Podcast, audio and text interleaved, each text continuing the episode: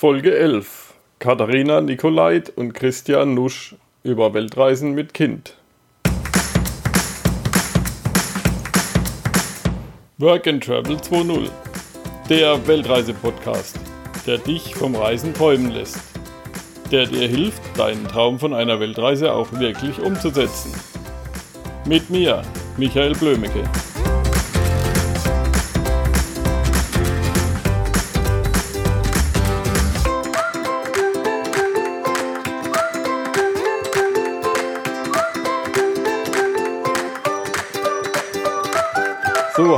Hier bei workandtravel20.de. Katharina Nikolait und Christian Nusch.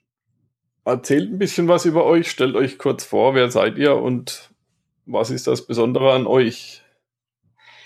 Ja, wir sind äh, Journalisten. Ich bin Journalistin. Christian ist Kameramann und Fotograf und wir sind regelmäßig zweimal im Jahr für ein bis zwei Monate in Asien, Lateinamerika oder Afrika unterwegs, um dort zu recherchieren, Filme zu machen, Radiostücke zu machen, Bücher zu schreiben. Und das Besondere ist, dass wir bei diesen Reisen unseren Sohn dabei haben, der inzwischen acht Jahre alt ist, der Tim. Ja. Und der wird dann quasi aus der Schule entfernt für die Zeit. Und ja. ich habe in eurem Blog, glaube ich, gelesen, ihr seid amtlich quasi fahrendes Volk. Das fand ich besonders lustig. Erzähl ja. doch mal, wie das funktioniert. das ist wahr. Wir dürfen ganz offiziell homeschoolen. Naja, worldschoolen. Wenn wir zu Hause sind, muss er zur Schule gehen. Ja. Aber wenn wir das heißt, da kann man da kann man also ans Amt gehen und sagen, hier, äh, ich bin beruflich im Ausland unterwegs und die ganze Familie fährt mit. Genau. Also Oder das, das war relativ einfach. Das Amt hatte da eine Menge Verständnis. Die haben auch gar nicht weiter gefragt. Die haben das gesehen, dass wir tatsächlich beruflich unterwegs sind und haben dann gesagt, gut, dann machen wir das möglich. Ja. Weil das ist momentan eigentlich so, gerade unter digitalen äh, Leuten, die unterwegs sind auf Weltreise oder so, immer eine große Frage, was mache ich mit den Kindern? Wie ist es mit der Schule, Schulpflicht und so weiter? Und dass es so eine einfache Lösung gibt, war mir jetzt auch noch nicht bekannt. Ja, Aber ähm, das ist ja bestimmt dann auch begrenzt auf eine gewisse Zeit vom Jahr, oder wie ist das? Also an für sich ist es äh, nicht begrenzt. Du musst aber ein paar kooperative Vertreter der Schulbehörde finden. Also ich, wir können jetzt nicht für zum Beispiel andere Bundesländer sprechen, aber hier in Nordrhein-Westfalen und speziell an der Schule, auf die unser Sohn geht, gab es da eine große Kooperationsbereitschaft und großes Entgegenkommen und viel Verständnis dafür, was wir machen. Die hatten allerdings auch schon Erfahrung mit Leuten, die unterwegs sind, weil einige Kids von der Pina Bausch Tanzkompanie auch an diese Schule gehen oder gegangen sind. Und die sind natürlich auch immer viel unterwegs, Deutschland und im Ausland. Und daher hatten die schon Erfahrung damit. Ja. Also auf die Idee gekommen bin ich, dass das überhaupt geht, als ich vor Jahren mal einen Archäologen interviewt habe, der seine Kinder mit zu Grabungen nach Guatemala genommen hat. Und da war unser Sohn gerade zwei Jahre alt und ich fing so langsam an, mir Gedanken zu machen, wie das wohl weitergeht, wenn er dann mal in die Schule kommt. Und äh, da hat der Archäologe davon erzählt, wie er das geregelt hat. Und ähm, so, so kamen wir drauf, dass man auch das einfach mal sagen kann, äh, dass man halt beruflich unterwegs ist. Und das war dann äh, wirklich, wirklich kein Problem, sondern die Schulbehörde hat uns in die Abteilung Zirkus- und Jahrmarktsleute, also beruflich Reisende einsortiert. Und äh, wir haben jetzt auch eine Lehrerin zur Seite gestellt bekommen, die sich eigentlich um die Zirkuskinder kümmert, wenn die hier in die Stadt kommen. Und die kümmert sich jetzt auch um zusätzlichen Unterricht, falls irgendwie Lücken gefüllt werden müssen für unseren Sohn. Ja. Und wie läuft es dann ab? Also macht ihr dann quasi, nehmt ihr die Unterlagen aus der Schule mit und macht dann quasi den Lehrplan weiter für den Tim oder macht ihr dann eher freie Schnauze? Nee, wir kriegen von der Schule so ein grobes Schema mit, aber häufig hat das Lernen eben auch mit den Ländern zu tun, in denen wir unterwegs sind. Und die Lehrerin sagt eben, ähm, auf einer Reise kann er viel lernen, was er in der Klasse eben nicht lernen könnte. Und darum schreibt er zum Beispiel ein Tagebuch auf den Reisen. Ja. Das gehört dann einfach fest zum Lehrplan. Er schreibt jeden Tag die Geschichte, die er erlebt hat. Und ähm, ich mache dann ein Foto davon, von dieser Geschichte. Und sie kriegt das per E-Mail.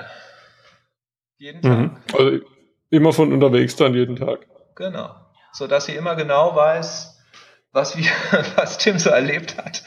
Und außerdem eben auch weiß, ähm, dass er dran ist.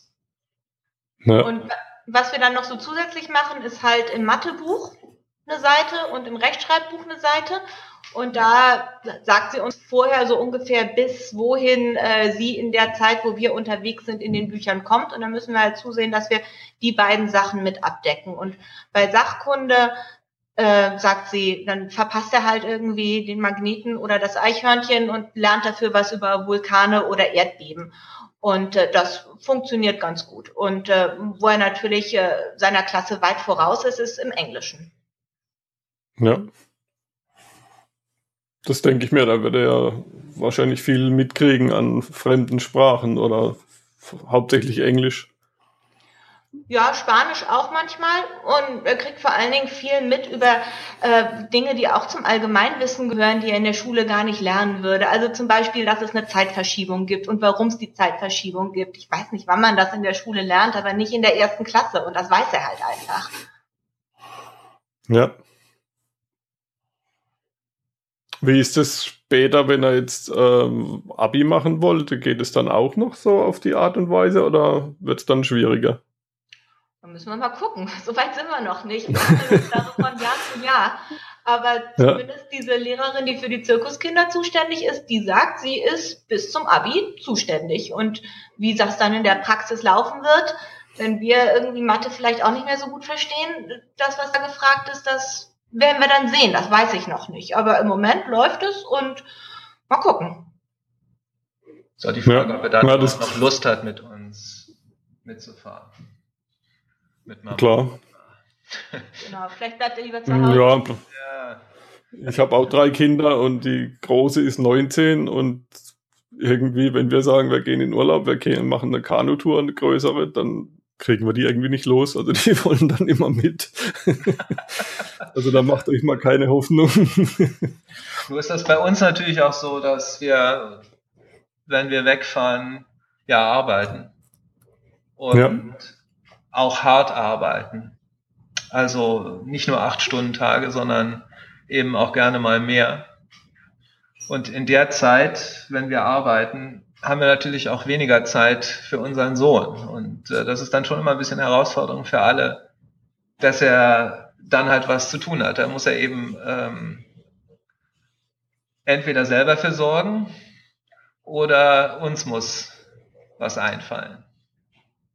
Ja, ja da könnt ihr ja schlecht eine Nähe mitnehmen. Ihr habt ja da ein Filmteam, denke ich mal, und dann sind die Plätze gezählt in den Fahrzeugen und so weiter. Erzählt doch mal ja. ein bisschen über eure, euer Leben unterwegs.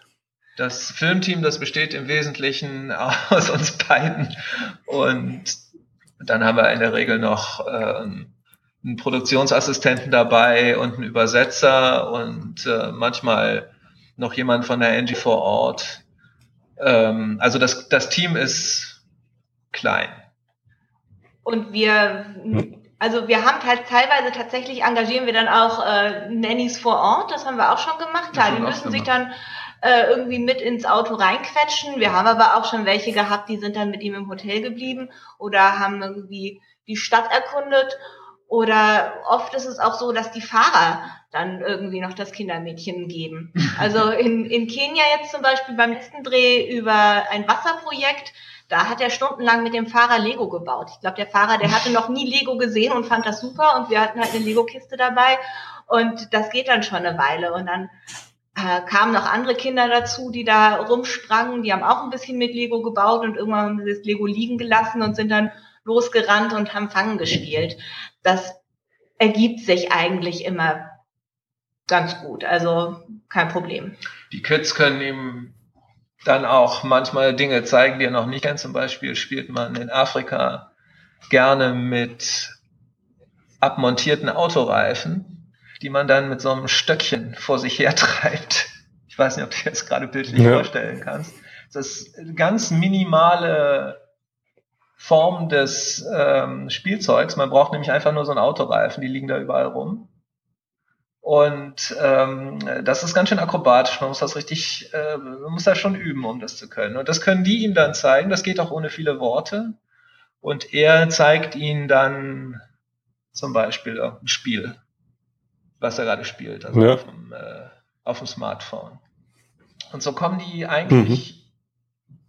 Wirklich über alle kulturelle Grenzen hinweg sehr schnell in Kontakt, die Kinder. Das ist immer eine Freude, das zu sehen wenn ähm, also Menschen zu beobachten, die sowas wie Vorurteile noch nicht kennen, wie locker das ist. Ja. Man denkt dann. Mhm. Ja, die finden ja auch immer irgendwas zu spielen. Also es gibt ja, was weiß ich, man kann eine Schaufel nehmen oder ein Stück Blech, eine ja, Blechdose genau. und kann dann eine Sandburg bauen oder irgendwas. Da gibt's ja unendliche Möglichkeiten. Genau, und es gibt eben keine Grenzen. Das ähm, das ist so interessant und, und schön zu beobachten. Denn die, man ist ja, meine, die sehen anders aus oder Tim sieht anders aus als die. Die sprechen nicht dieselbe Sprache. Gut, wenn es Englisch ist, dann gibt es eine Verständigung, aber manchmal sind es ja auch andere Sprachen. Also zum Beispiel ähm, irgendwelche einheimischen Dialekte. Und ähm, da ist mit Worten nicht viel zu machen, aber es funktioniert eben trotzdem. Ne? Seid ihr dann so ein bisschen spezialisiert auf Afrika oder südliche Länder oder kommt es dann darauf an, wo jetzt irgendein Redakteur meint, ja, jetzt müsst ihr heute äh, in die Arktis, morgen nach Afrika und übermorgen nach Südamerika oder wie sieht es aus bei euch? Also Arktis hatten wir bis jetzt noch nicht. Würden wir aber gerne mal machen. Würde ich aber sofort hinfahren. nee, wir sind schon spezialisiert auf südliche Länder. Ähm, Entwicklungsthemen sind so etwas, worauf, äh, also wo wir viel Erfahrung haben und zu denen wir immer wieder geschickt werden. Und das kann dann auch schnell mal ein neues Land sein, wo wir vorher noch nicht waren. Afrika kennen wir uns tatsächlich am wenigsten aus. Da waren wir bislang, also seitdem wir Tim haben, relativ zurückhaltend, weil es da halt die Malaria gibt. Und bis er fünf war, wollten wir da auch nicht mit ihm hin. Und dann hat sich das jetzt dieses Jahr gleich zweimal ergeben, dass wir nach Afrika gefahren sind. Aber da äh, waren wir jetzt mit Tim noch nicht so oft. Bevor wir Tim hatten, waren wir da schon ein paar Mal. Aber eigentlich ähm, sind wir hauptsächlich in Indien, da sind wir wirklich jedes Jahr und dann andere Länder in der Region. Und wir sind auch sehr regelmäßig in Lateinamerika. Ja. Also Indien. Und ihr seid ja auch, ihr seid ja auch privat dann unterwegs auf Reisen in den Ländern oder nur geschäftlich? Ja, manchmal hängen wir dann noch so ein paar Tage Sightseeing hinten dran. Es ist eigentlich eine gute Mischung. Also wir ähm, haben immer einen geschäftlichen Anlass, warum wir überhaupt erstmal losfahren. Also, dass wir einen Film drehen oder ein Buch fotografieren oder erstellen oder eine große Radioreportage machen oder weiß der Himmel was. Und dann, das ist so der Anlass, dass wir sagen, jetzt fahren wir los. Und dann gucken wir, was wir sonst noch an Aufträgen da in der Region zusammenkriegen. Und äh, dann sammeln wir so viele Aufträge zusammen, dass sich das Ganze lohnt. Dass wir halt nicht nur, ähm, also auf gar keinen Fall bei einer Reise in irgendeiner Form draufzahlen. Und aber eigentlich auch so, dass wir dann in den Monaten, die wir drumherum das vorbereiten und nachbereiten, auch von dem, was wir bei der Reise verdienen, leben können. Ja, aber dann äh, brauchen wir natürlich auch zwischendurch ein paar Tage Pause und regenerieren und äh, gucken uns dann natürlich auch was an. Also so wird das dann, sind meistens nicht nur Arbeit, aber überwiegend schon. Ja. Das heißt, die, die Fernsehsender, die buchen euch quasi dann für einen Auftrag oder für mehrere Aufträge und ihr sammelt die Aufträge und fahrt dann los. Ja, so ungefähr. Also wir hm. sammeln die Aufträge, wir haben auch noch andere Auftraggeber, denen wir dann sagen, äh, passt auf, wir fahren in die und die Region, äh, braucht ihr da zufällig auch was? Das sind dann oft Hilfsorganisationen, die ja auch für ihre Spendermagazine oder so Berichte brauchen, Fotos brauchen, die es aber nicht bezahlen könnten, jetzt extra jemanden loszuschicken. Aber wenn wir sowieso schon vor Ort sind, dann hängen die sich da gerne mit dran. Ja. Manchmal kommt Arbeit und Vergnügen auch perfekt zusammen. Ich blätter hier gerade in dem Buch und habe hier eine Doppelseite gefunden, ähm, die habe ich in Bolivien fotografiert. Und äh, Katharina ist Autorin eines Reiseführers über Bolivien. Und ähm, ein Reiseunternehmer hatte uns äh, gebeten für diesen Reiseführer oder wollte gerne, dass wir eine Geschichte über ein Angebot machen, was er in Bolivien laufen hat. Und zwar ähm, kann man ähm, mit einem Hängematten-Dampfer über den bolivianischen Teil des Amazonas schippern. Man fährt da einen Fluss entlang, rechts und links ist Dschungel, ist ganz fantastisch. Und das war zum Beispiel so eine Sache, die äh, perfekt war. Das war Arbeit und gleichzeitig war das äh, für Tim einfach der perfekte Spielplatz, dieses Schiff. Er konnte sich ganz frei ja. bewegen. Er hatte den Dschungel, die ganzen Tiere, Affen, Kaimane, was du willst, alles springt da rum. Und äh, gleichzeitig konnte man eben auch wunderbar chillen auf dem Ding. Ja, mhm. Sehr leckeres Essen natürlich gab es auch. ja, das ist natürlich ein angenehmer sind dann ideal. Das ist wie äh, mit Urlaub Geld verdienen. Aber das ist eher selten. Ja. Oft ist es auch einfach wahnsinnig anstrengend. Ja.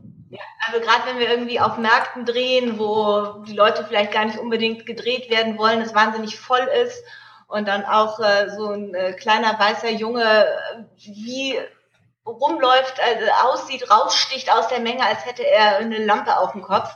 Das ist dann auch für Tim anstrengend. Also da zieht er sich dann auch echt zurück und sucht sich irgendwo eine ruhige Ecke. Also man muss vielleicht dazu sagen, dass wir eben in der Regel in Gegenden kommen, wo Touristen sich normalerweise nicht hinführen. Also wir sind immer, eigentlich immer da, wo es brennt. Also zum Beispiel eben sind wir häufig in Slums. Ja. Und anderen sozialen oder sonstigen Brennpunkten. Und da wird man eben nicht immer freundlich betrachtet. Oder sagen wir mal, es ist immer erstmal kompliziert. Man fällt sehr stark auf und ähm, man muss sich da erstmal so ein bisschen zurechtfinden und klarkommen. Und ähm, das ist dann für alle anstrengend. Das kann manchmal super laufen. Also ich habe hier äh, gerade eine Seite vor mir, da haben wir in einem philippinischen äh, Kinderheim gearbeitet. Da waren ähm, natürlich jede Menge Kinder, ältere Jungs, alle mit ganz wirklich fürchterlichen Biografien, ganz schlimm. Ähm, alle natürlich straffällig geworden, alle in die äh, die meisten in die Prostitution gezwungen. Die haben sich fantastisch mit Tim verstanden und er mit ihnen. Ja. Er, er war wie so ein kleiner Bruder für die Jungs. Der ist mit denen verschwunden und war weg. So, da muss man auch erstmal kurz durchatmen und sich sagen, die sind in Ordnung, die passen auf ihn auf, ich werde jetzt nicht nervös und die Sache ja. auch laufen lassen. Also man muss auch viel Vertrauen entwickeln zu den Leuten vor Ort. Und wir haben dann spät nachts noch ähm, Straßenkinder besucht. In, äh, in Jakarta. In das war in Jakarta, das war in Indonesien, in Jakarta. Und auch da, ähm, die leben wirklich ein hartes Leben. Das ist nicht schön. Aber da war es zum Beispiel so, dadurch, dass wir ihn dabei hatten, waren wir plötzlich keine Journalisten mehr, sondern einfach Eltern mit einem Kind. Und dann funktioniert das plötzlich alles auf einem ganz anderen, auf einem ganz anderen Level. Ja, normalerweise kommst du da an, hältst ein Mikro hoch, äh, schwingst die Kamera und natürlich sind die Leute irritiert. Aber hast du ähm, ein Kind dabei, wirst du eben nicht mehr als Journalist gesehen, sondern eben als Vater oder Mutter. Und das hat uns in dem Fall, würde ich sagen, äh, hat uns das durchaus geholfen, dass er da war. Das hat uns schon oft geholfen, weil wir ja wirklich eigentlich nie von Konferenzen berichten oder von irgendwelchen Meetings oder, oder sowas in der Richtung, sondern wir berichten ausschließlich von darüber, wie die Leute leben, mit was für Problemen die Leute in den verschiedenen Ländern zurechtkommen müssen. Und das sind meistens sehr einfache Leute und für die ist das unter Umständen auch merkwürdig, wenn äh, wenn wir dann mit einer großen Kamera auftauchen und noch mit dem Auto und noch einem Übersetzer und so weiter. Und äh, wenn wir dann aber ein Kind dabei haben, dann äh, vereinfacht das vieles. Also Tim ist oft auch wirklich ein Eisbrecher. Ja, das glaube ich. Also ich mache mach ja schon ein paar Jahre selbst YouTube und wenn, wenn ich da so vor meiner Kamera stehe und muss dir irgendwas erzählen, dann ist es natürlich gerade am Anfang ein bisschen problematisch. Und genauso geht es natürlich auch anderen Leuten, die vor so einem schwarzen großen Auge stehen und dann irgendwas erzählen sollen, denke ich mir. Ja, und vor allem die ja auch die ganze Situation gar nicht kennen und ähm, für die wir auch wirklich sehr fremd sind. Und ein Kind ist nie, nie lange fremd, wenn überhaupt. Und äh, dann sehen sie ja auch meistens, dass Tim schnell mit ihren Kindern auch spielt und äh, merken, dass wir einfach ganz normale Leute sind, die einfach nur von woanders herkommen und dann, äh, ja, dann schwinden so die Barrieren und sie erzählen dann auch freier, als wenn wir Tim nicht dabei haben. Das merken wir schon oft. Also viele dieser Länder haben ja eine Kolonialgeschichte. Ne? Und ähm, das heißt also, da ist ein weißes Gesicht unter Umständen auch mit so einem ganz bestimmten Benehmen konnotiert. Ja? Und ja. das schafft schon mal eine Barriere, die man versuchen muss abzubauen. Und bei sowas hilft uns Tim dann doch enorm.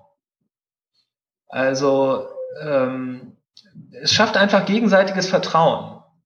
Er spielt mit den äh, Kindern von den Leuten, mit denen wir sprechen wollen, die spielen mit ihm und plötzlich sind wir alle auf einer auf einer Ebene. Ja, klar, das ist Macht sehr viel aus, ja. Und für ihn ist es, ähm, also ich habe mich oft gefragt, was er, was er davon mitnimmt. Ich meine, er ist dabei, seit er drei Monate alt ist. Und natürlich äh, mit drei Monaten ähm, kriegst du natürlich nicht, kriegst du nicht mit, auf welchem Kontinent du bist. Ja, es ist dir auch herzlich egal. Da freust du dich einfach irgendwie, dass du deinen, deinen nackten Hintern ähm, mal in die Wellen setzen kannst, zum Beispiel richtig im Meer waren. Ja. Ähm, aber das hast du natürlich auch wieder vergessen. Und ähm, auch mit sechs Monaten äh, kriegst du da vielleicht schon mehr mit, aber das bleibt trotzdem äh, nicht in deinem Gedächtnis haften. Also ich frage mich oft, ja. was er eigentlich, was und wie viel er von seinen Reisen, äh, von unseren Reisen ähm, so mitnimmt, was er behält, was er dabei lernt. Aber ähm, das ist echt schwer zu sagen. Aber auf jeden Fall, glaube ich, hat er gelernt, dass man keine Vorurteile haben, äh, zu haben braucht, wenn man eben in, ähm, in, in eine Situation kommt, die einem nicht geläufig ist, die ganz neu ist, wo die Leute anders ja. aussehen, anders sprechen. Und ich glaube, das merkt man auch, äh, das merkt man auch seinem Charakter an, das merkt man auch daran, wie er sich hier äh, in Deutschland bewegt. Ja, also wir, wir hören das oft von anderen Eltern oder auch, auch in der Schule, dass er offen auf die Leute zugeht. Muss er auch. Also wir reisen ja dann auch viel von einem Ort zum nächsten und da muss er auch wirklich äh, wenn er nicht irgendwie allein im Auto sitzen bleiben will, muss er auch offen auf andere Leute zugehen. Und das hat er von früh auf gemacht. Und das setzt sich hier dann fort. Und auch keine Angst, fremde Leute anzusprechen und nach was zu fragen. Und äh, ist insgesamt sehr selbstständig, denn wenn wir da arbeiten und drehen, da sind wir auch wirklich beide beschäftigt. Und äh, da muss er dann auch einfach selbstständig sein. Und äh, das ist bestimmt manchmal schwierig für ihn Jetzt hier gerade habe ich ein Bild gesehen im, im Bildband, äh, da ging es um, um Nepal, da haben wir nach dem Erdbeben gedreht. Und äh, das war für ihn auch echt äh, ein bisschen gruselig. Da war so eine Frau, die hatte so einen Fixateur im Bein und sowas hatte er noch nie gesehen. Aber das hat er sich dann eine Weile angeguckt und hat dann nachher auch mit der Frau gesprochen, auch wenn es ihm erstmal schwer fiel. Er kann dann aus so einer Situation auch nicht einfach abhauen, sondern wir sind da vier Tage. Und äh, ich glaube, da, da lernt er echt eine Menge auch durchzuhalten, was er zu Hause nicht lernen würde. Und das merkt man auch. Das ist auch so ein bisschen, ich meine, wir wollten da ein schönes Buch machen, was ähm, hübsch anzusehen ist, aber wir haben auch so ein bisschen im Hinterkopf einfach, dass wir äh, den Leuten Mut machen wollen, eben ähm, mit ihren Kindern zu reisen. Denn wir haben das auch im Bekanntenkreis viel gehört und gesehen, dass man eben, äh, sobald ein Kind da ist, plötzlich eine angezogene Handbremse hat, wenn es darum geht. Also die Leute denken, oh, das könnte gefährlich werden, das Kind könnte krank werden, oh mein Gott. Ähm, ja. Es läuft da irgendwie im Kopf ganz schnell so ein, so ein Film ab, der, der einen nur noch an, an Gefahr und Ungemach denken lässt. Und ähm, all die schönen Dinge, die dabei passieren können, die werden schnell ausgeblendet. Und, äh, ja, die kennt man ja noch nicht. Eben, genau. Das ist eben was Unbekanntes. Ich weiß nicht, ob das in der Psyche irgendwie zusammenhängt, dass man eben, wenn man ein Kind hat, plötzlich sehr stark, sehr viel mehr an Sicherheit denkt als ähm, ohne. Aber all diese Erfahrungen, die man eben mit seinem Kind machen kann auf so einer Reise. Ich meine, du weißt, wovon ich spreche, wenn du, wenn du Kinder hast und mit denen auch reist. Äh, das ist so eine tolle Sache. Und ähm, ich meine, man muss ja nicht unbedingt ähm, gleich nach Bangladesch oder Pakistan. Obwohl das auch geht. Obwohl das auch geht. Und ganz toll ist übrigens. Super Reiseländer für Menschen mit Kind. Ähm, ja. Aber man sollte sich selber eben, ähm, man sollte keine Schere im Kopf haben und sagen, das geht nicht mehr. Hm. Gab's, so gab's was, was was euch abgehalten hat am Anfang, jetzt äh, sagen wir mal direkt, als ihr das Kind hattet, dann zu sagen, oh, jetzt mit Kind wollen wir nicht mehr auf die Reise gehen oder so? Ja, was dich abhält, sind die, sind die, sind die Zweifel der anderen. Wenn du erzählst, ja, wir wollen demnächst nach Indien. Was? Nach Indien mit einem drei Monate alten Kind? oh mein Gott, und äh, was soll er denn essen und weiß der Teufel. Es kommen halt von außen unheimlich viele Bedenken. Du kriegst ganz schnell ein schlechtes Gewissen. Ja? So denkst, oh mein Gott, wenn ich das jetzt mache und es geht wirklich, äh, es geht wirklich was schief, dann sagen alle, ja, hab ich ja gewusst. Bist du mal zu Hause geblieben. Aber also wir haben uns da, wir haben uns da wirklich nicht abhalten lassen. Ich habe ähm, mein Schlüsselerlebnis zum Reisen mit Kind hatte ich, da war ich irgendwie in meinen Zwanzigern, da habe ich in Jordanien meine Familie mit einem fünf Jahre alten Mädchen getroffen und äh, habe dann irgendwie dem Mädchen erzählt, dass sie äh, da Kamele sehen kann am nächsten Tag und die Eltern sagten, die hat ihre ersten Kamele mit sechs Monaten in Indien gesehen. Und da war für mich irgendwie klar, also ich habe wieder ganz viel gefragt und habe mir da schon alle möglichen Ängste nehmen lassen und in dem Moment war für mich klar, wenn ich mal ein Kind habe, dann machen wir das auch so.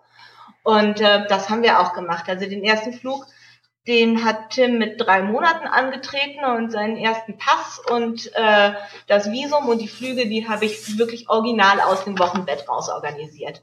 Und da darf man sich auch nicht irre machen lassen von den äh, ganzen Bedenken, die Leute, die im Zweifel auch das Reisen gar nicht so gut kennen wie jemand wie man selber, äh, dann womöglich haben. Ja. Ja, ich meine, wir haben auch schon einiges erlebt. Also unsere Große, die, die ist mitgepaddelt, da konnte sie noch nicht sitzen. Wir sind große Paddler und ähm, da habe ich halt einen, einen Sitz präpariert, der also quasi autark schwimmen kann ohne uns. Hab das Ding ausprobiert mit so einem 10 Liter Wasserbeutel ins Wasser geschmissen auf den Kopf und rechts und links und das Ding ist immer wieder aufgestanden und dann haben wir gesagt, okay, dann können wir paddeln gehen. Ja. Ein anderes Mal haben wir erlebt, da waren wir im Urlaub mit ihr, da war sie ein Jahr, glaube ich. Ja, ein Jahr ungefähr. Da hat sie mit der, mit der Welt gefremdelt. Da war nur unsere, unser Wohnmobil war okay, aber alles andere, das, das war ja ungeheuer. Also auch im Boot. Das war auf der einen Reise war das so, ansonsten war immer alles Paletti. Ja, klar, also das ist, kommt immer auch auf die Kinder an, auf die Einzelnen. Also ich denke, man, man, man, sollte, man sollte auf keinen Fall Zwang ausüben. Aber also unsere Erfahrung ist, bei uns ist das natürlich jetzt stark, ähm, ist das alles schon stark ritualisiert und das ist klar, wir fahren irgendwann im äh, Februar, Anfang Februar, Ende Januar fahren wir los und dann besuchen wir diverse Länder und machen da unsere Jobs. Und Tim ist da schon klar und die Reisevorbereitungen fangen dann an und ich packe hier mein Equipment zusammen und probiere neue Sachen aus, ähm, neues Technikzeug, ähm, da ist er dann zum Beispiel auch mit dabei und ähm, äh, Katharina kümmert sich um alles Mögliche und dann ne, geht da schon so los, das ist, fängt schon so an zu summen, ne? die Koffer liegen draußen und du merkst, ah, bald, bald äh, geht's los. Und äh, er mhm. kennt das alles und er genießt das und er freut sich auch drauf.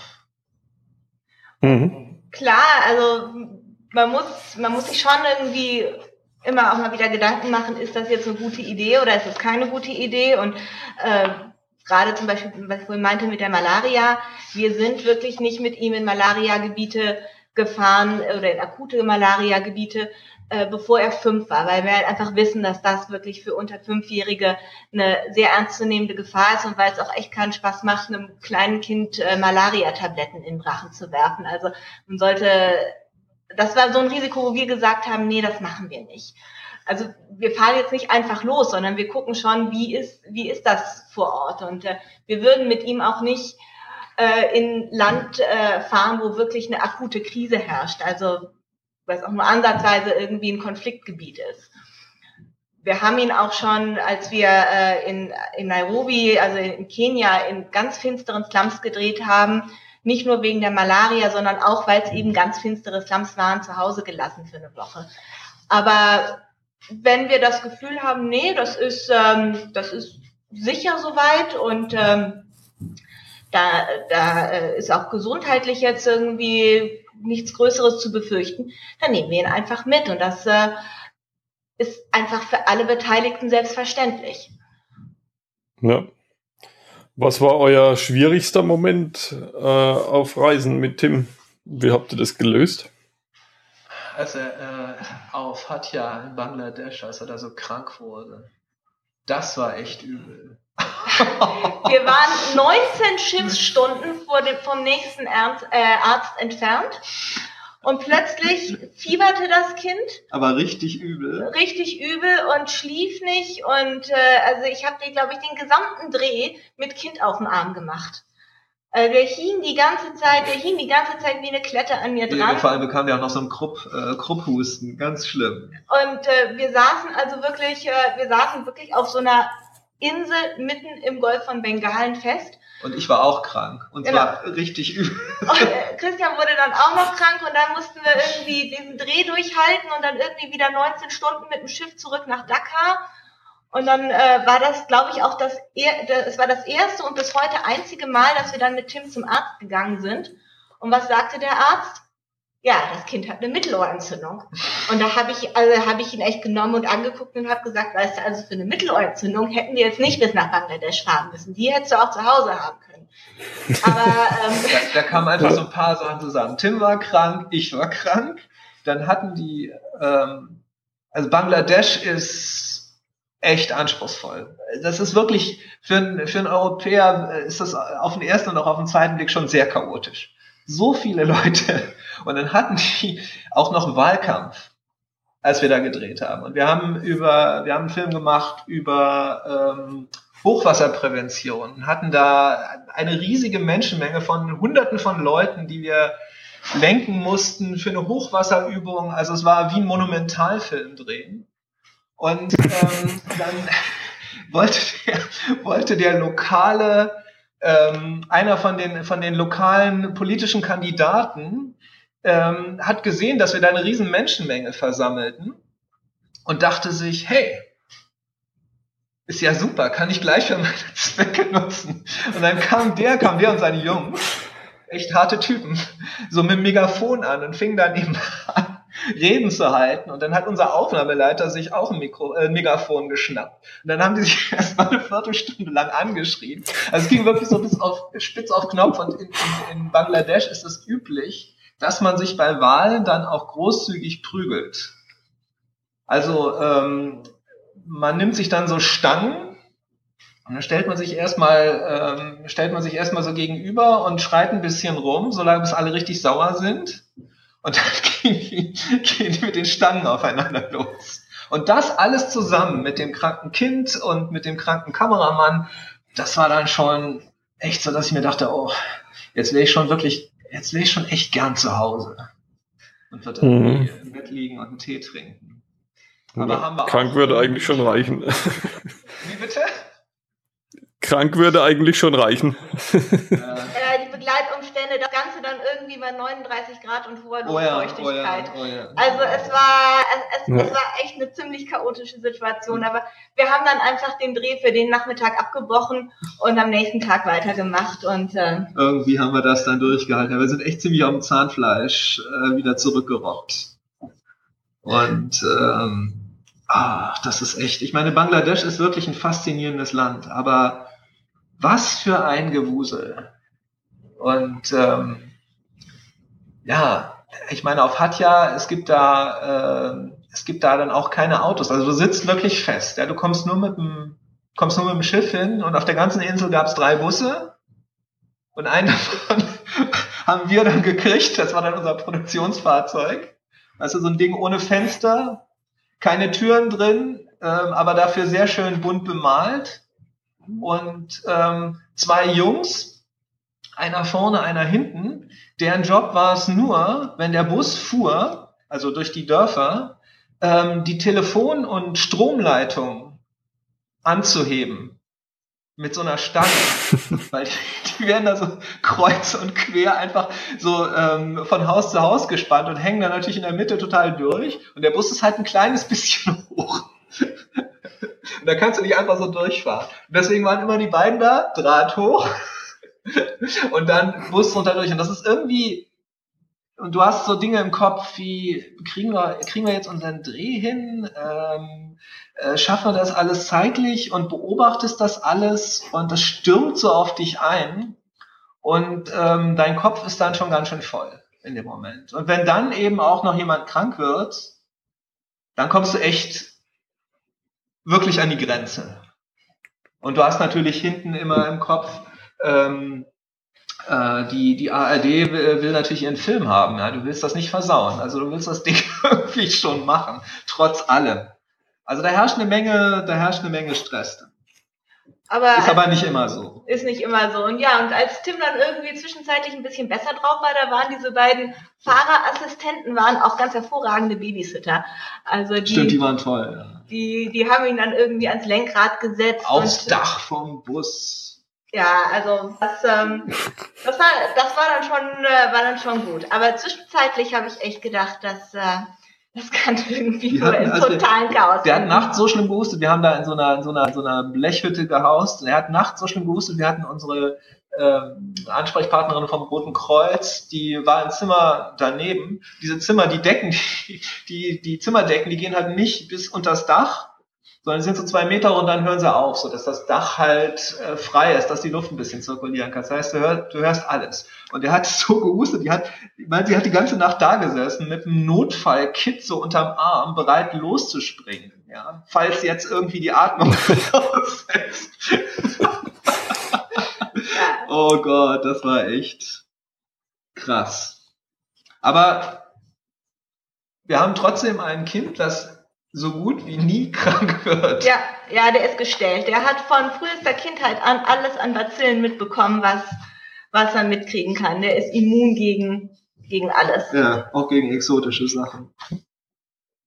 Ja, das ist immer gut. Abhärtung. ja, auf jeden Fall.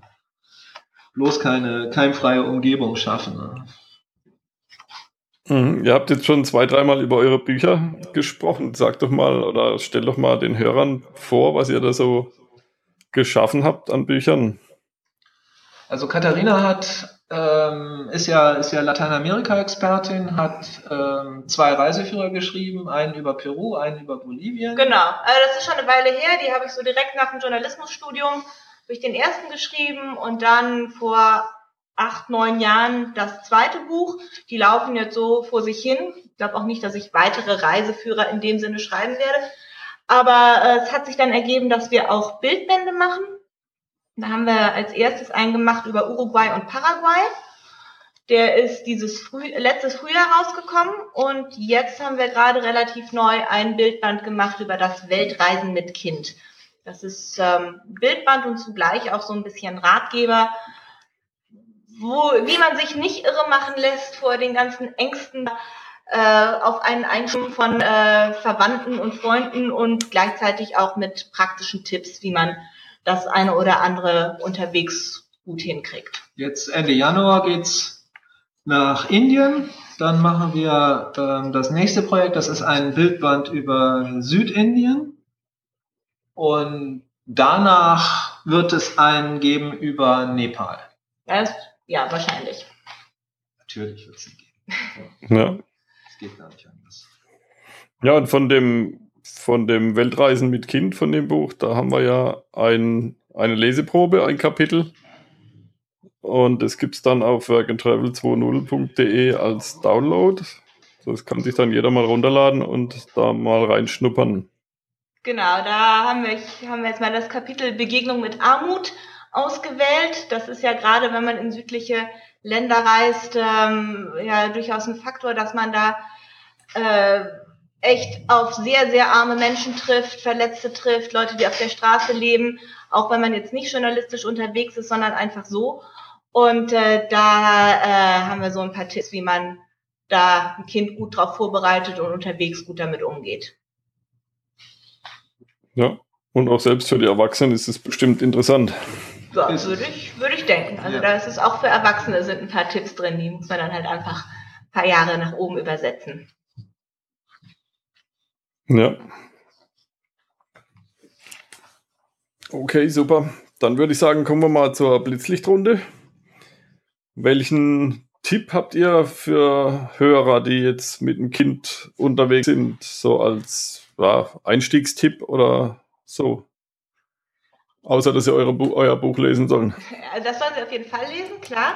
Also äh, der, Tipp, der Tipp ist einfach, äh, sich nicht beirren lassen von äh, anderen, die äh, ihre ganzen Ängste, die sie haben, einem dann einreden wollen. Also gerade wenn man selber Erfahrungen mit dem Reisen hat, dann äh, sollte man sich einfach auf seine eigenen Erfahrungen verlassen und äh, ein bisschen Zutrauen haben darauf, dass das schon klappt. Ja. Welches Buch oder Info würdet ihr jetzt außer eurem Buch natürlich noch empfehlen für die Vorbereitung? Ach, da gibt es inzwischen eine ganze Reihe Ratgeber. Ich habe mir da auch äh, einige angeguckt, aber äh, das ist echt sehr individuell, weil, also da gibt es welche, die sind mehr für Outdoor-Geschichten, dann gibt es welche, die fangen bei Adam und Eva an, wie man ein äh, Flugticket reserviert. Also ich glaube, so wahnsinnig viel braucht man da gar nicht. Wichtig ist, glaube ich, eher, dass man sich gut vorher mit dem Reiseland, in das man fährt, auseinandersetzt und äh, sich schon mal überlegt, äh, was ist jetzt speziell in diesem Reiseland für das Reisen mit Kind wichtig. Ja. Super. Hm, wen würdet ihr gerne hier bei Work and Travel 2.0 im Interview hören? Habt ihr da einen Vorschlag? Nee, eigentlich nicht. Fällt mir jetzt gerade, fällt mir jetzt gerade niemand ein. Tut mir leid, da kann ich nicht mit dienen. Okay. Welchen ultimativen letzten Tipp würdet ihr uns mit auf den Weg geben? Äh, macht einfach, äh, macht's einfach mit dem Kind zu reisen. Das ist, glaube ich, wirklich, äh, wirklich der Haupttipp. Lasst nicht euch so nicht viel, beirren. Nicht so viel nachdenken. Einfach machen. Einfach machen. Ja. Ja, ich meine, auf der ganzen Welt gibt es Kinder. Unsere Große, die hat ihren ersten Babybrei in Slowenien gegessen. Und den, den haben wir da auch gekauft, weil die wollte meiner Frau schon das Essen vom Tisch klauen. ähm, teilt und mir bitte noch eure Website mit, wo wir euch finden. Ihr habt doch einen Reiseblog auch? Nee, einen Reiseblog haben wir nicht. Oder was war das? Irgendein... Das haben wir nicht. Wir haben bei Facebook haben wir eine Seite über das Weltreisen mit Kind gemacht, aber äh, genau, das war das. Mhm. Okay, die Facebook-Seite, die verlinken wir dann auch in den Show Notes. Ja. Jo, wunderbar. Ja, super. Dann bedanke ich mich herzlich im Namen meiner Hörer bei euch für das nette Interview. Ja. Und ja, würde mich freuen, wenn wir uns irgendwann sehen oder hören. Alles klar, ja. Danke dir auch fürs Interview. Ja, ich bedanke mich auch. Ja. Gut. Danke. Bis dann. Tschüss. Tschüss. Let's go! Vielen Dank für deinen Besuch. Mehr Informationen und die Shownotes findest du unter workandtravel20.de in einem Wort geschrieben. Wird's besser? Wird's schlimmer? fragt man sich alljährlich. Doch seien wir ehrlich, Leben ist immer lebensgefährlich. Erich Kästner